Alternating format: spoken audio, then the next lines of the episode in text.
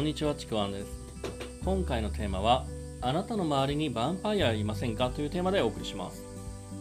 これですねあのー、何かとあなたのエネルギーを物理的にも精神的にも、まあ、そういう奪う人をヴァンパイアって呼ぶんですけどもこれね自分自身がそうならないっていうのはもちろんですけどもそういう人をもうなるべく周りに置かないっていうこともすごく大事なんですね。で具体的にどういう人をヴァンパイアって呼ぶのかっていうと、まあ、例えばですねこう自分で調べれば分かることを知らないから分からないからっていう結構自分勝手な理由でさも当たり前のようにこう押し付けてきたりとかね。これ教えてとかこれやってとか。またなんかこうとにかく一人じゃ何も決められない何もできない。だからあなたに決めてもらおうとしたりとかあなたに動いてもらおうとしたりとかですね。あと自分の不安を相手に押し付けて自分は何も考えようとも動こうともしない人。これ最近なんか夫婦関係で聞きましたね。あとまあそういうですねあの自己中心的で依存的な人たちだったりとかですねまたはですねこうめちゃめちゃ高圧的でマウンティングをしてきてめんどくさい人もそうですしあと自分に対してこうなんていうかわざとっていうかですねすごく誰かに気を使わせたりとかですね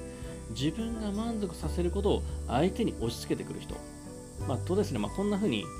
もう例を挙げればきりがないんですけどもこれ要約すると本当にこう物理的にこちらの時間を削ってくる人だったりとか一緒にいるとこちらの精神を削ってくる人というふうにですねこう自分の大事なリソースをあの手前勝手な理由で奪っていく人たちのことをヴァンパイアとかですねエネルギーヴァンパイアっていうふうに呼ぶんですね。正直ですねもうこういうやからまあ、やからって呼んじゃいますけどこういうやからとは本当にですね一刻も早く縁を切るか、まあ、縁を切れないようであれば関わる時間をできるだけ最初にしたいとかですね。またはもう関係性を変える方向。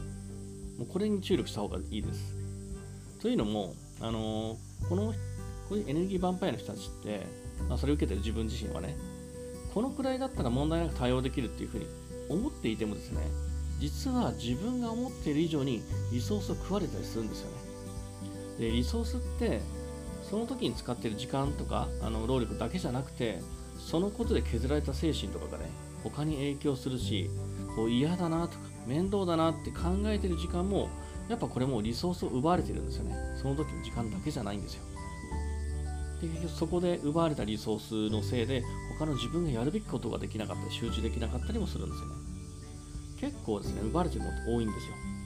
ま、もちろんですねあのそれが大好きでいや私これやりたいんだってやってるんだったら別にそれ構わないんですけども、そうでないんであればなんかちょっと嫌だなって思うんであればその状態ですねただただ受け入れてるだけだとこうなんだろう見えない人がねどんどん実は溜まっていってるんですね。溜まって溜まって気づいた頃には本当ね動けなくなるっていう人もね実はたくさん見てきました。本当タチの悪いのはねあの一気に奪うっていうよりももう何回も何回もこうだんだんと奪われて気づいた頃に干からびてるっていう、まあ、そんなイメージですね。結構ありますであの気づいてないこともあります。その本人も気づいてないこともあるしそれを受けてる自分も気づいてないことってあるんですね。それが当たり前だと思っていて。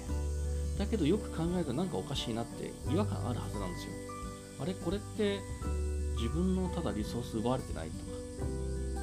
これはただ相手が自分勝手な理由でこっちに押し付けてるだけだなとか。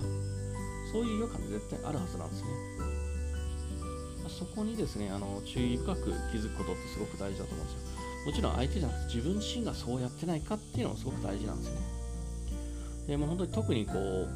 例えばですね今ビジネスを始めて結果を出そうとか自己成長しようとか自分がやりたいことのゴールに向かっているんであれば本当にそこに集中できるように自分の周りからヴァンパイを排除するっていうことをこれね一番最初にやった方がいいかもしれないです。でそうすることで思いっきり自分のやりたいことにアクセルを踏めるんでそこにエネルギーとかリソースかけられるんであの結果も成長もね全然違います。加速します。これ本当にあの間違いないのでぜひですね自分の周りにあなんかこの人奪われてるなっていう人がいたら本当にこう縁を切る関わる時間を最小にするまたは関係性を変えるっていうまあそれをね本気で考えた方がいいかなというふうに思います。というわけでですね、今回のテーマ、あなたの周りにヴァンパイアはいませんかというテーマでお送りしました。もしですね、内容良ければ、いいねとかフォロー、コメントいただければ嬉しいです。またですね、あの説明欄の方に僕の自己紹介とかですね、今やってる無料講座ありますので、そちらの方もぜひお聴きください。では最後までありがとうございました。ちくわんでした。